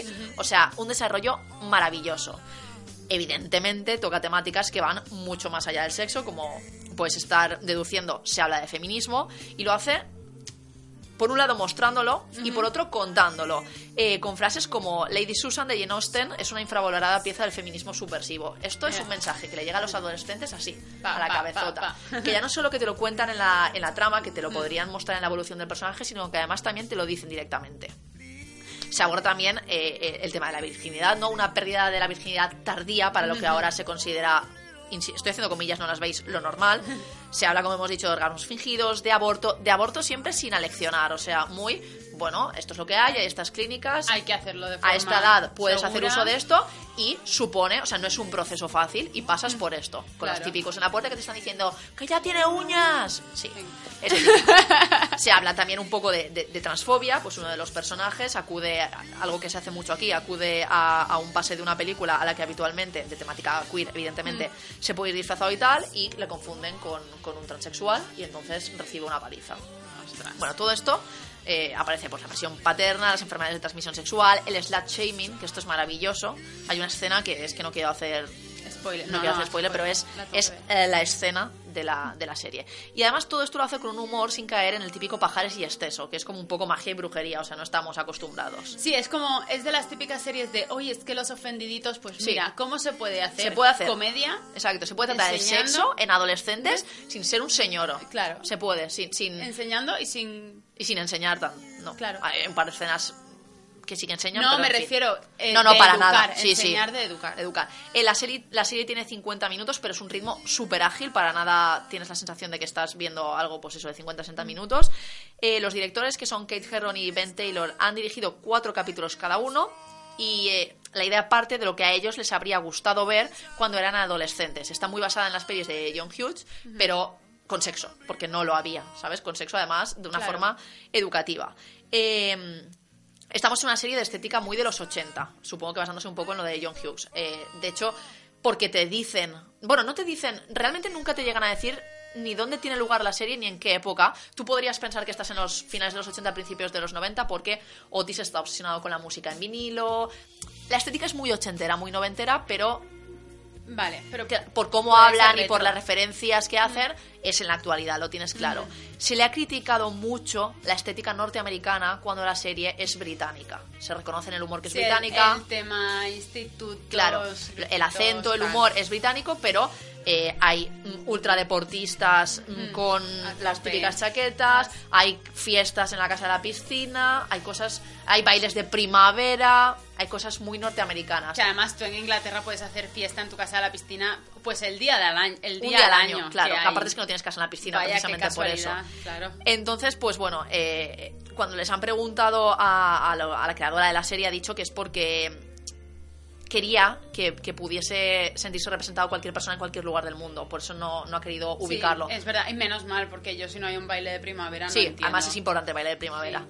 Eh, pues bueno, es una serie en la que como que el mensaje que te lanzan, o sea, la, la sensación que tienes, ya tiene segunda temporada confirmada, el mensaje que te lanzan es que si el futuro no es feminista, no es queer, no es tolerante, no es inclusivo, no va a ser, ¿sabes? Claro. Ese, ese es el mensaje que Sí. te lanzan. Y es una serie ultra necesaria.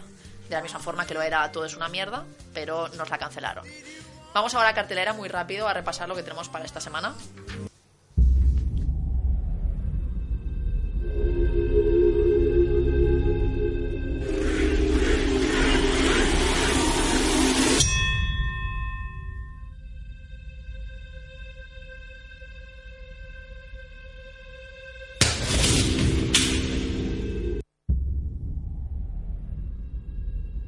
Si no hacemos lo que amamos, no existiríamos.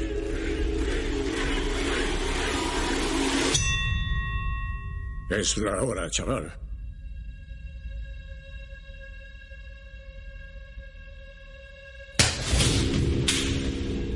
Bueno, a ver, hostias, hay hostias. Hostias. Y esta voz Pam, pam. es Sylvester Stallone. Pam, pam.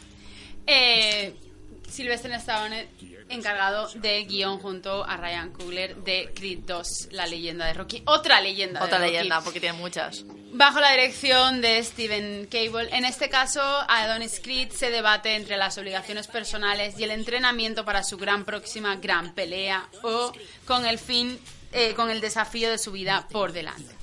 Enfrentarse a un oponente que tiene vínculos con el pasado de su familia solo intensifica su inminente batalla en el ring, pero afortunadamente Rocky Balboa está a su lado a lo largo de todo el camino para darle sudaderas y justo se cuestiona lo que las vale la pena rotas, luchar. porque eso es de Exacto, hombre. Para sudar. Esta, esta es una peli para los amantes de Rocky. Vamos a ver ahora la alternativa, porque por suerte la hay.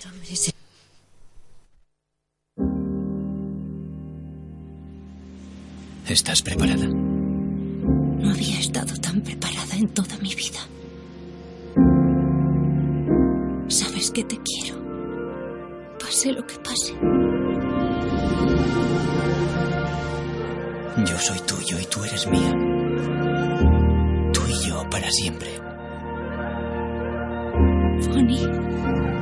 Y aquí tenemos una peli con un cariz muy diferente. Eh, también nos llega desde desde Estados Unidos el blues de Bale Street, dirigida por Barry Jenkins, también con guion, eh, basada en una novela de James Baldwin y nos cuenta la historia de Tish, una mujer de Harlem embarazada y recién prometida que lucha contra el reloj para demostrar la inocencia de su pareja.